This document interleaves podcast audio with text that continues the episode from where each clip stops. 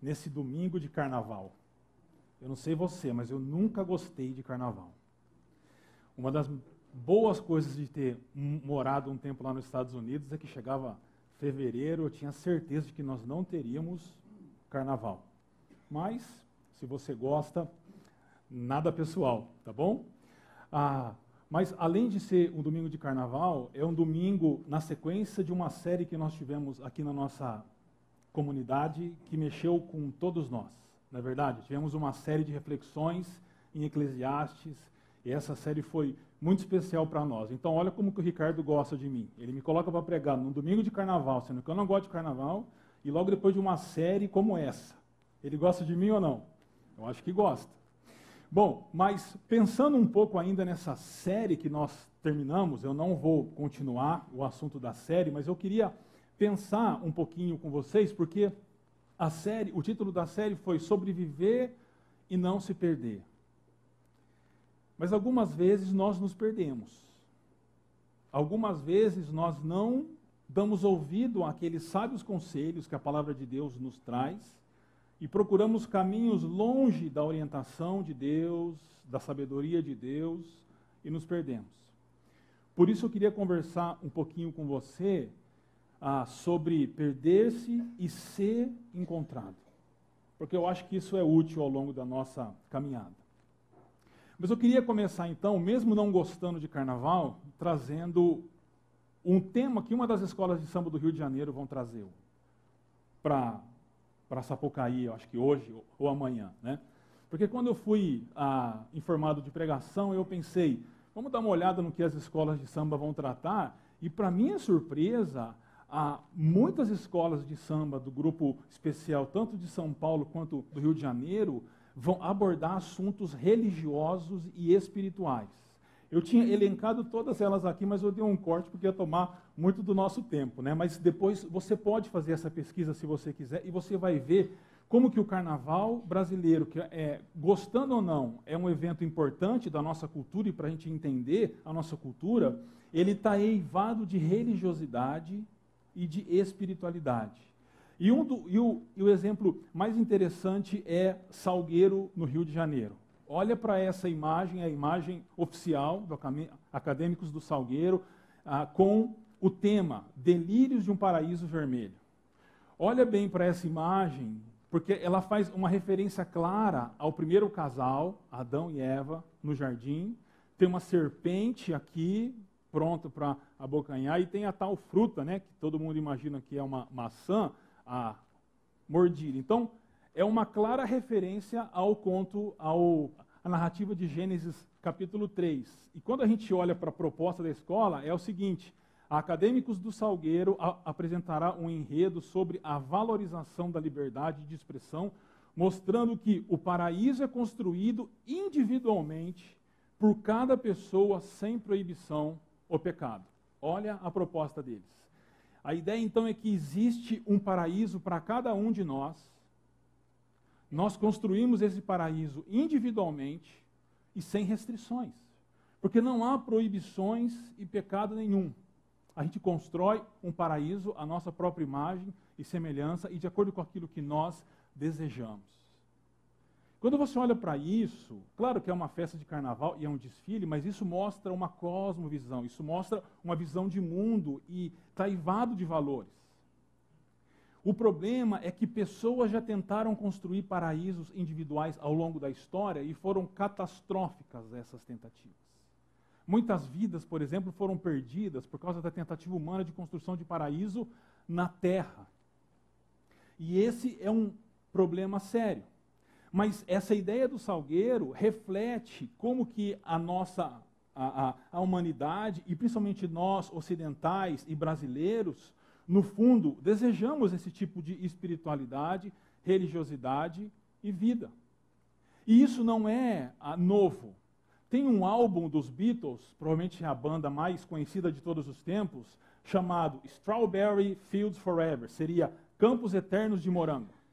É um álbum de 1967 e é interessante porque esse título faz referência a uma casa do Exército da Salvação, próximo na casa do John Lennon quando ele era pequeno e ficou junto de um tio, de uma tia. sendo cuidado por eles, porque a família do, do John Lennon foi uma família bem desestruturada.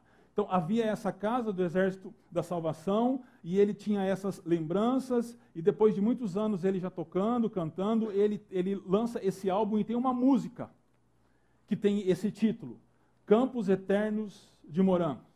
E é interessante porque essa música também apresenta uma cultura da época, isso a gente está falando da década de 60, bem mais para trás. E tem uma metáfora aqui, e a metáfora é a seguinte: campos de morango simbolizam o imenso potencial que cada um de nós tem, que está sempre presente, mas do qual nem sempre temos consciência. Simboliza as capacidades internas incrivelmente poderosas com as quais você pode atingir seus objetivos e encontrar o melhor lugar possível para você. Você vê alguma conexão entre o tema da Salgueiro e esse álbum dos Beatles com essa, essa metáfora? Você consegue fazer essa conexão? É claro isso. De novo, há uma opção, há uma, há uma aspiração humana para construção baseada numa potencialidade que nós temos de construir o nosso paraíso, de construir os nossos campos eternos, campos eternos de morango, e viver a vida do jeito que nós sempre desejamos ou desejávamos.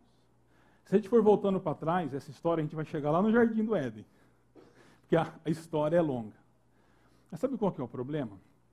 O problema é que essa aspiração nunca deu certo. Ela nunca deu certo. E a própria cultura já percebeu isso. Então, tem um autor brasileiro chamado Caio Fernando Abreu, ele, ele foi um, um ícone da contracultura na década de 80. A década de 80 foi uma década importante para o Brasil. Ah, eu sou da década de 80, bem no comecinho dela, ah, e havia uma cultura toda eivada por essa ideia que nós vemos, por exemplo, naquele álbum do Beatles. E aí surge é, Caio Fernando Abreu como um alguém que se coloca contra a cultura e denuncia a ressaca da cultura ocidental, ah, que nós vemos espelhada naquele álbum e na música dos Beatles, mas nós vemos ainda hoje no tema da Salgueiro. E, baseado nisso, ele escreve um livro chamado Morangos Mofados, de contos, que é um livro que está em oposição ao álbum dos Beatles, de Campos Eternos de Morango. E ele escreve esse livro cheio de contos, um parênteses, eu não indico a leitura dos contos. Vou falar de novo. Eu não indico a leitura dos contos, tá bom? Porque tem uma linguagem mais pesada. Mas ele, ele escreve e ele então se coloca contra aquela geração dos anos 80, rebelde sem causa, que se engaja em todas as coisas e quer experimentar prazeres até as últimas consequências. E ele escreve contra essa corrente de pensamento e contra, e contra essa, essa, essa corrente cultural filosófica, em última instância, religiosa e espiritual também.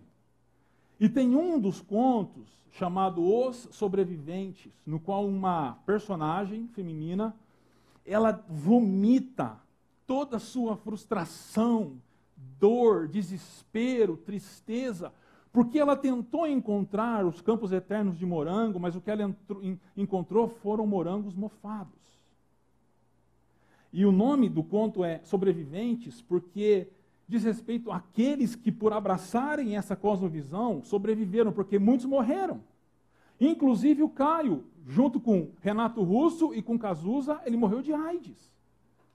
Agora eu vou trazer uns trechos do conto que eu peneirei, tá bom? Então não precisa ficar com medo agora. Mas olha só o nível de angústia que a personagem passa. Ela diz assim: falando para um amante. Já li tudo, cara. Já tentei macrobiótica, psicanálise, drogas, acupuntura, suicídio, yoga, dança, natação, Cooper, astrologia, patins, marxismo, candomblé, boate gay, ecologia. Sobrou só esse nó no peito. Agora o que eu faço? Não é plágio do Pessoa, que é o autor, não, mas em cada canto do meu quarto eu tenho uma imagem de Buda, uma mãe de Oxum, outra de Jesusinho, Jesusinho está lá, um pôster de Freud, às vezes acendo vela, faço reza, queimo incenso, tomo banho de arruda, jogo sal grosso nos cantos. Ora, não me venhas com autoconhecimentos redentores. Já sei tudo de mim, tomei mais de 50 ácidos, fiz seis anos de análise, já pirei de clínica, lembra? Mas olha como que termina. te desejo uma fé enorme em qualquer coisa, não importa o que. Dá para você sentir a angústia dela, colocando para fora tudo que ela tentou buscar de resposta, de solução para a vida dela e ela não encontrou, mas a ironia é que ela termina dando um conselho para a pessoa que está ouvindo que não vai funcionar. Porque não adianta você ter uma grande fé, não importa em que, porque vai ser mais um vazio. E vai ser mais um caminho de busca nessa cultura que nos promete campos eternos de morango, mas que nos entrega morangos mofados. Ela é um exemplo de uma pessoa que pegou o morango para comer, achando que era um morango suculento, e ao comer, percebiam que era um morango mofado, e isso trouxe ânsia e vômito de toda essa cultura que a gente vê hoje e que está refletida, por exemplo, no nosso carnaval. O carnaval é isso. Promete campos eternos de morango, mas entrega morangos mofados para nós. Mas aí você pode dizer assim, porque até aqui você está concordando comigo, né? É, cuidado com o pastor, porque pastor é perigoso. É isso aí, pastor, essa cultura é assim mesmo, essa cultura faz isso mesmo, né? essa cultura age assim, essa cultura assim. O problema é que não está só lá. O problema é que está aqui também. E deixa eu te mostrar como. Teve uma pesquisa feita que saiu, que deu é, resultado em um livro que foi lançado em 2009, que é esse livro que está aí. Uma tradução seria A Busca da Alma, a vida religiosa e espiritual dos, dos adolescentes americanos. É uma pesquisa que foi feita com eles, com, com muitos deles, pelos autores do, do, do livro, o, o, o Christian e a Melinda, e eles detectaram que entre esses adolescentes americanos que frequentavam igreja, que tinham famílias supostamente cristãs, que oravam, que liam a Bíblia, que iam em pequenos grupos, que iam em escola bíblica dominical, uma nova religião estava surgindo entre eles. E eles chamam isso de deísmo terapêutico moralista. Rapidamente, para explicar, existe uma diferença entre deísmo com D e teísmo com T, de, de, de tatu. Deísmo com D é, é, a crença em um Deus que criou todas as coisas, instituiu as leis e ó, foi embora. Ele não se importa muito com a gente, a gente não se relaciona muito com ele, é um Deus distante. Teísmo com T de tatu é uma crença que Deus criou todas as coisas e nós nos relacionamos com esse Deus e ele com a gente. Então as grandes fé, a, crenças teístas são o Islã, o judaísmo e o cristianismo por excelência, porque é um, quando Deus entra na história, não tem nada mais profundo do que isso. Mas essa crença é uma crença deísta, terapêutica, porque tem como objetivo nos sentirmos bem. E moralista, não no sentido de que as pessoas são cheias de, de regras imorais, mas é que elas criam sua própria moral, seus próprios padrões morais. Né? E aí, essa pesquisa foi feita e os principais pontos dela são: primeiro, existe um Deus que criou e ordenou a vida, isso é tranquilo. Dois, Deus quer que as pessoas sejam boas boas, não no sentido completamente bíblico, mas no sentido de ser boa para as outras, ser, serem boazinhas, digamos assim. Né? Três, o objetivo central da vida é ser feliz. O importante é sermos felizes. Não importa se caminhos vão tomar, o importante é ser feliz. Quatro, Deus é envolvido apenas quando há problemas. Então é aquilo que o Ricardo falou em uma das mensagens dessa série. Se Deus não atrapalhar, ele já ajuda muito. Essa é a ideia que está por trás aí. Eu só, eu só busco a Deus se eu tiver problema. Então eu esfrego a lâmpada, ele sai, ó, eu tenho isso, isso, resolve, resolve, volta para a lâmpada e fica quieto. Essa é a ideia. E por fim, pessoas vão, boas vão para o céu. Não importa o que, é, como elas vivem, o importante é que elas são boas, elas vão para o céu por causa do mérito deles. Essas características foram encontradas nesses adolescentes que, quando eram confrontados com, perguntados, né, com temas mais pesados, difíceis, a resposta deles era assim, ó. Não sei. Não sei. Apáticos e tem esse tipo de fé.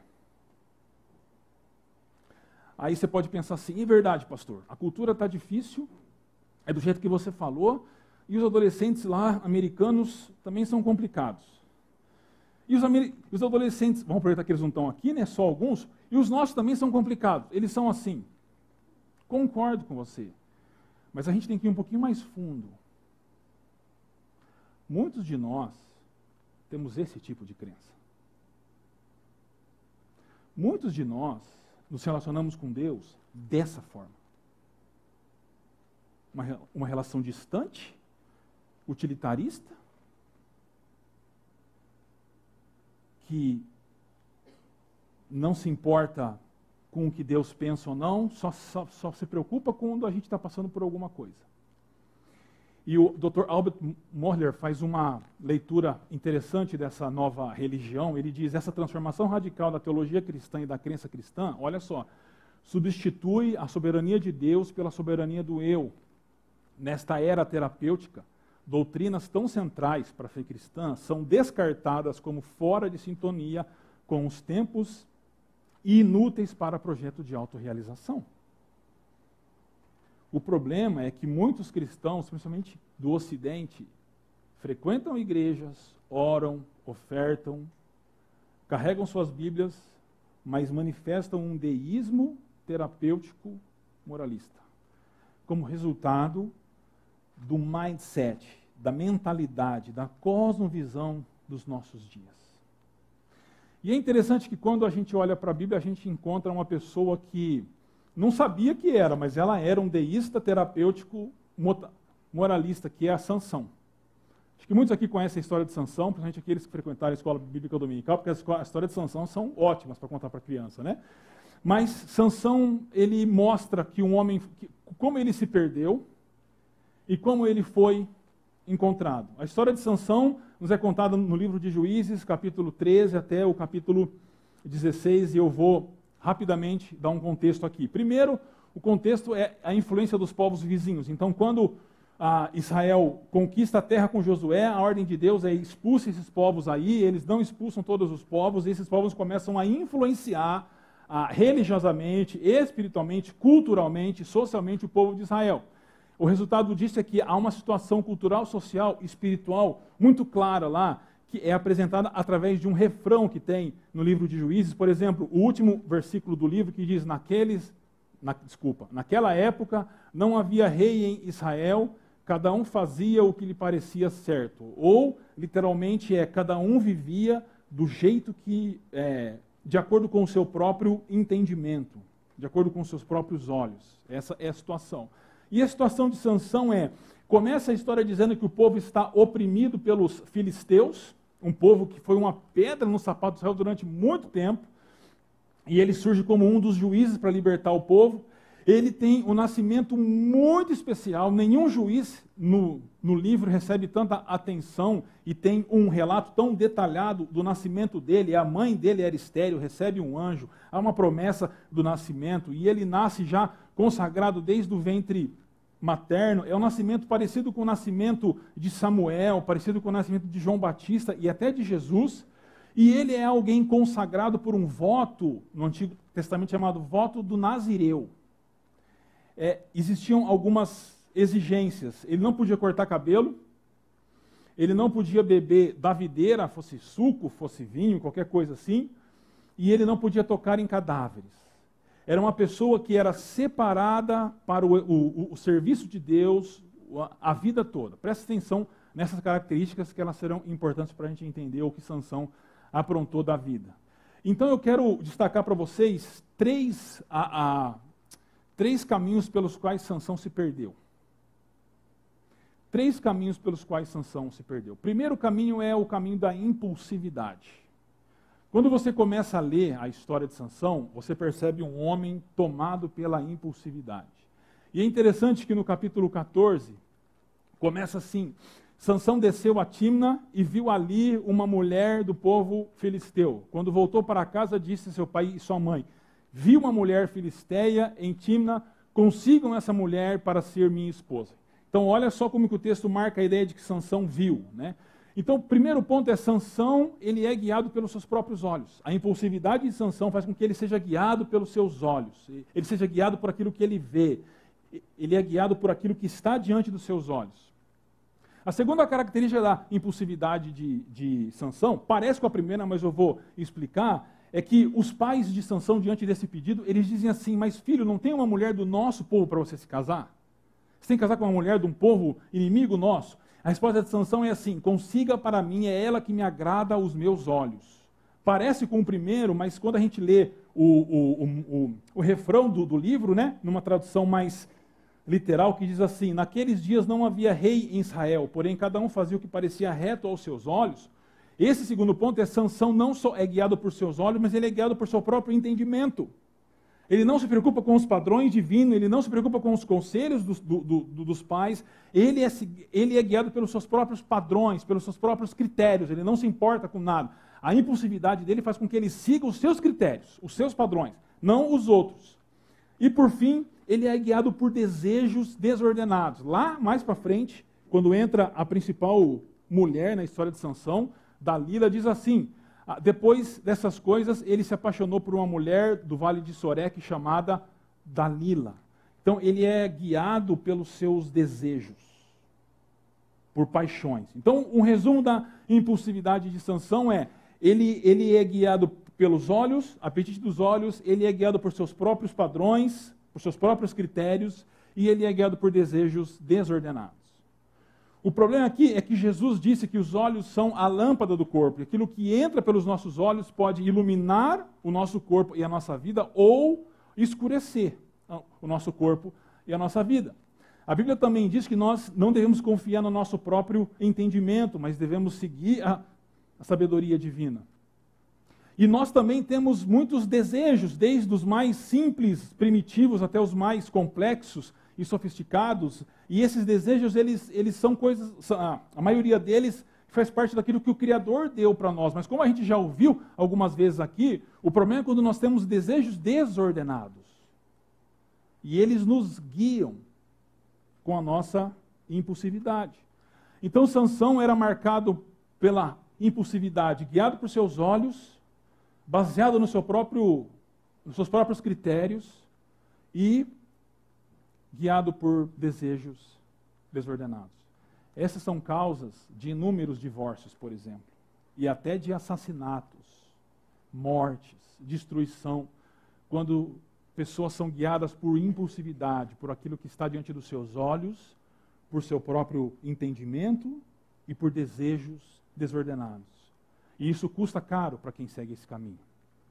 A segunda razão pela qual Sansão se perdeu é por causa da irreverência. Sansão era uma pessoa irreverente. Você tem que se lembrar que ele era um nazireu, certo? Mas quando ele vai andando para se casar com sua esposa, o tempo, o, o, a primeira, né? O, o, texto diz: algum tempo depois, quando voltou-se para casar-se com ela, Sansão saiu do caminho para olhar o cadáver do leão, aquele leão que ele tinha matado naquela história famosa. E nele havia um enxame de, de abelhas e mel. Tirou o mel com as mãos e o foi comendo pelo caminho. Olha como que o texto bíblico é interessante tirou o mel. Tirou o mel com o quê? Com o pé? Tirando a carcaça do leão? Não. Tirou o mel com o quê? Com o cotovelo? Não. Todo mundo tira o mel com a mão. Por que, que o texto fala isso? Lembra? Nazireu não toca em cadáveres, em carcaças. A primeira característica da irreverência de Sansão é que ele despreza a vocação dele. Ele despreza a vocação. Ele era do povo de Deus e ele era consagrado e ele despreza isso, não se importando com isso, porque ele é irreverente. A segunda característica é que quando Sansão ele luta e ele pega lá um, uma queixada de um burro, né? mais uma vez ele toca algo que não deveria, e ele mata um monte de homens, de filisteus, ele deixa pilhas de homens mortos, ele sente muita sede. E ele ora pela primeira vez no texto. E a oração dele é assim: Sansão estava com muita sede e clamou ao Senhor. Aí é o narrador que está falando. Agora vem Sansão. Deste pela mão do teu servo esta grande vitória. Morrerei eu agora de sede para cair nas mãos dos incircuncisos? Quer que eu traduzo a oração de Sansão? Mas não assim. E aí, e agora? Você não vai fazer nada? Eu matei os caras, você não vai fazer nada? Você vai ficar inútil aí? Tem que se mexer. Essa é a oração de Sansão ao Senhor. É alguém que tem uma relação com Deus utilitarista. Que só ora quando precisa. E que o centro da oração não é a vontade de Deus, mas é a vontade dele mesmo. É alguém que, quando se coloca para orar, só ora agradecendo pela comida que vai comer e quando tem alguém doente na família. Fora disso, é uma relação utilitarista. E por fim, é muito interessante porque há detalhes no texto bíblico. Então Sansão está com Dalila e ele já enganou Dalila duas vezes, porque ela pergunta: qual que é o segredo da sua força? Ele fala é mentira. Qual que é o segredo da sua força? Ele fala é mentira. Aí ela dá um checkmate nele e aí ele conta. E quando ele vai contar, ele diz assim: Por isso ele lhe contou o segredo. Jamais se passou navalha em minha cabeça. Disse ele: Pois sou nazireu, no original tá, de Deus, desde o ventre materno. O que é importante aqui? O importante aqui é que ele é um homem consagrado a Deus, um voto do nazireu. E o nome de Deus, dentro do contexto da aliança, não é Deus, mas é o que a gente traduz por Senhor, é Yahvé. O nome aqui é o nome comum para Deus, que é Elohim, que pode ser Deus ou deuses. O detalhe do texto é que quando Sansão se refere a Deus, ele não se refere a Deus com o nome do pacto, da aliança que ele tem, mas ele se refere como um qualquer na história dele. Ele vive alienado do pacto, da aliança que o povo dele e ele tem com Deus. Por isso Sansão, ele é irreverente. Um resumo então da irreverência de Sansão. Primeiro ele despreza a vocação, ele tem uma relação utilitarista com Deus e ele vive em alienação da aliança. A nossa vocação é sermos seres humanos. É a primeira.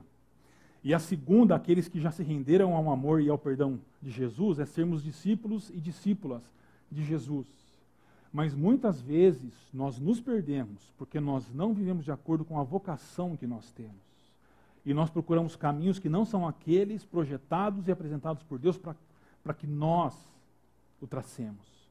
Como seres humanos e como discípulos e discípulas de Jesus. Da mesma forma, muitas vezes nós somos irreverentes e temos uma relação com Deus utilitarista.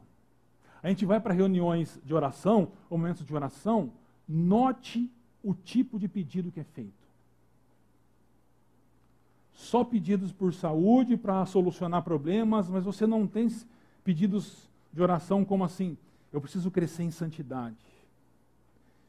Eu preciso desejar mais a vontade de Deus para mim. Mas é interessante que quando Jesus ensinou a orar, ele disse assim: quando vocês forem orar, orem assim: Pai nosso que estás no céu, santificado seja o teu nome. Venha o teu reino e seja feita a tua vontade, assim na terra como nos céus. O pão nosso é o quarto pedido. É o quarto pedido é o pão nosso de cada dia. Os três primeiros é o momento de, de centralizar Deus na oração e em nossas vidas. E a partir de então nós fazemos os nossos pedidos. Mas muitas vezes nós temos uma oração, uma relação utilitarista com Deus. É por isso que eu digo que muitos de nós podemos estar sendo enganados por nós mesmos, achando que somos cristãos, cristãs, mas no fundo nós somos deístas terapêuticos modernos. E também nós vivemos alienado da aliança. Aquilo que você faz, o jeito que você vive, você faz e vive à luz da morte e da ressurreição de Jesus? Ou na hora que está trabalhando, hum, isso aí é detalhe, isso aí é para domingo, isso aí é para o grupo pequeno, agora sou eu que resolvo. Esses são perigos que podem nos fazer nos perder na caminhada. Mas tem ainda uma terceira característica que é a soberba de Sansão. Então, é interessante que quando ele conta para Dalila o segredo, quando ele contou as três vezes, ela ele estava dormindo, né? Aí ela acordava, ó, oh, Sansão, os filisteus estão aqui. Aí ele acordava e, e se resolvia. Se livrava, porque ele ainda estava forte. Na última vez, o texto diz assim: ele acordou do sono e pensou: sairei como antes e me livrarei. De novo eu vou resolver. Eu sou bom, eu sou forte, eu, eu sou capaz. Eu vou dar um jeito nisso. De novo eu resolvo. O primeiro é o auto-engano é, o, é, o, é a autoconfiança tola. Quando confia em si mesmo de modo tolo, de modo não sábio diante de Deus. A continuação do texto diz assim: ele falou que ia se livrar, mas diz assim, mas não sabia que o Senhor o tinha deixado. A segunda característica de Sansão é o engano do sucesso. Como ele tinha tido sucesso ah, em todos os seus embates com os filisteus, ele tinha o sentimento de soberba de novo, de que, ah, o sucesso vai acontecer de novo. Mas o problema é que Deus resiste ao soberbo. E Deus deixa Sansão. Sai da vida de Sansão. E o terceiro é eclipse. Muito interessante isso de novo. Por quê? Porque o nome de Sansão é um nome difícil de, de entender. Ele não é comum no hebraico também. Mas muitos vão dizer que o significado do nome é um pequeno sol, porque a palavra Shemesh, em, em hebraico, que parece Sansão em hebraico, significa sol. Então, provavelmente, é um, o, o, nome Sansão significa um pequeno sol, porque ou é uma referência à, à, influência pagã em Israel, que tinham muitas, muitas nações que tinham sol como Deus, ou reflete uma esperança de Israel que Sansão, como juiz, traria luz de novo sobre a escuridão da nação. Eu acredito que essa é a, a hipótese mais é, é, clara, né? Mas também tem Dalila. E, e, e, noite em hebraico é Laila. Então Dalila é a da noite. Então olha que interessante, você tem na mesma cama o pequeno sol e é da noite deitados. E quando começa esse, esse capítulo, ah, os primeiros três versículos você tem quatro vezes a palavra noite se repetindo. E o Tim Keller explica bem quando ele diz assim: Sansão, o pequeno sol, está deitado na cama da noite, e essa será a sua derrocada. Ele vai eclipsar, ele vai entrar em derrocada, ele vai se perder completamente aqui. Então, o resumo da soberba, a autoconfiança tola de Sansão, o engano do sucesso e o eclipse, porque a soberba vai nos derrubar. Mas olha o caminho que ele fez: impulsividade, irreverência e soberba. Agora, só é possível viver dessa forma se nós vivemos baseados numa fé que é deísta, terapêutica, moralista. Porque o Deus desse deísmo é um Deus que não se importa muito com o que a gente faz da nossa vida. A gente pode viver de acordo com os nossos impulsos, ele não está preocupado. É um Deus que não se importa se a gente valoriza ou não a vocação que nós temos, mas é, ele não se importa com irreverência. Ele é um Deus amorfo. A gente faz esse Deus do jeito que a gente quer. E a soberba também, porque é um Deus que não está preocupado com esse negócio de soberba. Você tem que ser bonzinho com os outros, mas você não precisa ser soberbo. O problema é que isso leva todo mundo para o buraco. Todas as pessoas que se perdem por esse caminho terminam mal. E não é diferente com Sansão. Olha o final de Sansão. O, o começo do final, né? Os filisteus o prenderam, furaram os seus olhos e o levaram para Gaza. Prenderam-no com algemas de bronze e o puseram a girar um moinho na, na prisão. E mandaram fazer Sansão, e mandaram trazer Sansão da prisão, e ele os divertia. Olha a ironia do texto bíblico. Alguém outrora guiado pelos seus olhos, na impulsividade, tem os seus olhos furados. Alguém outrora irreverente com a, a vocação que Deus lhe deu, agora está empurrando uma pedra de moinho, que era o trabalho de um animal fazer. E aquele outrora cheio de soberba e de arrogância está sendo motivo de diversão e de risada. É um palhaço, é um bobo da corte agora. Esse é o caminho que a crença errada, que é, pode ser cunhado como deísmo terapêutico moderno, que é proposta pelo álbum dos Beatles, que é proposta pelo tema da Salgueira esse ano.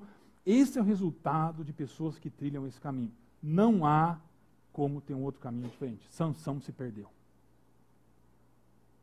Sansão se perdeu. Um homem outrora vocacionado, hoje perdido. Por isso o Tim Keller de novo diz assim: Sansão está no templo de Dagon por causa de sua incapacidade de viver sob o senhorio de Deus e para a sua glória. A conclusão, sua derrota é resultado da sua desobediência. Sua derrota é o resultado da sua desobediência. Muitos aqui hoje podem estar nos assistindo, assistindo aqui, você pode ter chegado à conclusão de que, hum, eu estou seguindo esses caminhos e eu estou me perdendo. Estou sendo guiado pela impulsividade, irreverência e soberba. e eu estou me perdendo. Ou alguns já estão no templo de Dagon. Já tiveram seus olhos furados, estão empurrando o moinho e são motivo de diversão para os outros lá de fora. E esse é o caminho que muitos de nós traçamos, às vezes sem perceber, e a razão disso está nessa fala do, do Keller. Por causa da incapacidade de viver sobre o senhorio de Deus. Porque o deísmo terapêutico moderno, o senhorio de Deus está longe de nós. É o meu senhorio, eu vivo do jeito que eu quero, é um auto-projeto, é uma auto-realização. Mas qual é então a solução para nós? Bom, teve uma pessoa que passou algo muito parecido com Sansão nesse momento da vida. Ele foi traído por uma pessoa próxima, ele foi entregue nas mãos, nas mãos de opressores, ele foi humilhado, ele foi a, a, alvo de insulto, ele foi a, morto, morreu diante dos seus inimigos, ele morreu de braços abertos também, ele morreu de, de, de forma solitária como Sansão, mas tem duas diferenças básicas entre essa pessoa e Sansão. A primeira é que essa pessoa não viveu a vida que Sansão viveu. Pelo contrário, viveu uma vida correta e de plena obediência a Deus. Plena submissão ao Pai. E por causa disso foi entregue na cruz. Eu estou falando de Jesus. Olha o texto de Lucas.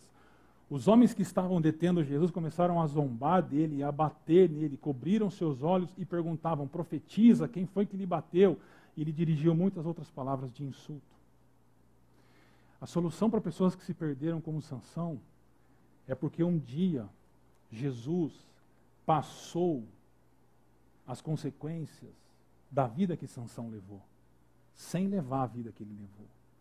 E assim pagou pelos nossos erros e nos encontrou lá no templo de Dagon, nos alcançando com perdão, com amor e com graça. Ele morreu a morte de Sansão sem viver a vida de Sansão, para que nós pudéssemos ser encontrados um dia. Mas há uma segunda diferença entre Jesus e Sansão. Sansão foi sepultado em Zorá, no sepulcro do seu pai. Então, morreu morreu, acabou. Jesus ressuscitou dos mortos ao terceiro dia. As pessoas foram procurá-lo depois da morte, mas os anjos dizem: Por que está procurando entre os mortos quem vive? Ele não está aqui, ele ressuscitou.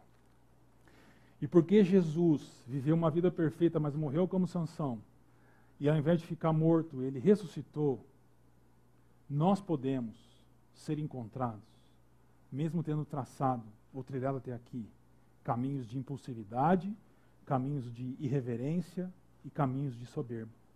E é interessante o que acontece com Sansão. Olha de novo o texto bíblico. Logo depois que ele é preso, o texto diz assim: Mas logo o cabelo da sua cabeça começou a crescer de novo. É lógico. A não ser que a pessoa seja calva, o cabelo não vai crescer. Mas se ela tem cabelo, ela corta, vai acontecer o quê? Crescer. Mas o texto bíblico diz isso. Por quê? Porque lá no começo, quando Deus fala com a mãe de Sansão, ele diz: Você engravidará e dará à luz um filho, o menino será nazireu, consagrado a Deus desde o nascimento até o dia da sua morte. Aqui é demais, porque não importa os caminhos que Sansão traçou. Deus no final o alcança. Deus no final o encontra porque essa era a promessa de Deus para Sansão. E o resultado disso então é que no final Sansão ora pela segunda vez e olha a oração agora. Ó soberano Senhor, lembra-te de mim, ó Deus, eu te suplico. Dá-me forças mais uma vez e faz com que eu me vingue dos filisteus por causa dos meus olhos. Ele continua ainda meio por causa dos olhos, ele quer se vingar, né? Mas olha a expressão que ele usa soberano Yahvé. Adonai Yahvé, soberano Senhor. Mudou. Agora não é mais, ah, eu tenho um negócio com Deus aí. Não. É o nome do pacto, da aliança. Enquanto ele estava lá, morto, quase para morrer, ele se lembra do pacto. E aí a gente conhece a história, né? Ele derruba aquilo lá e vira, ah, todo mundo morre, e ele morre também, e a vitória chega. Mas é interessante, já indo para o final, como diz o Ricardo, essa é a parte que o pessoal mais gosta, indo para o final, esse cara, o Sansão, ele está no, no hall de heróis da fé. E explica um trem desse para mim. Um cara que vive desse jeito. Mas o texto diz assim: que mais direi? Não tenho tempo para falar de. Olha o nome de quem ele está do lado: Gideão, Baraque, Sansão, Jefté, Davi, Samuel. Olha o, o nível dos caras aqui, ele está do lado. E os profetas, e os quais eles conquistaram reinos, praticaram a justiça, alcançaram o cumprimento de promessas, fecharam a boca de leões, apagaram o poder do fogo, escaparam do fio da espada. E aqui para mim vem uma menção clara a Sansão. Da fraqueza tiraram forças. Da fraqueza eles tiraram forças. Pessoas que são adeptas desse deísmo terapêutico moderno, campos eternos de morango, da, do tema da, da, do salgueiro, ó, fortes. Pelo menos se acham fortes.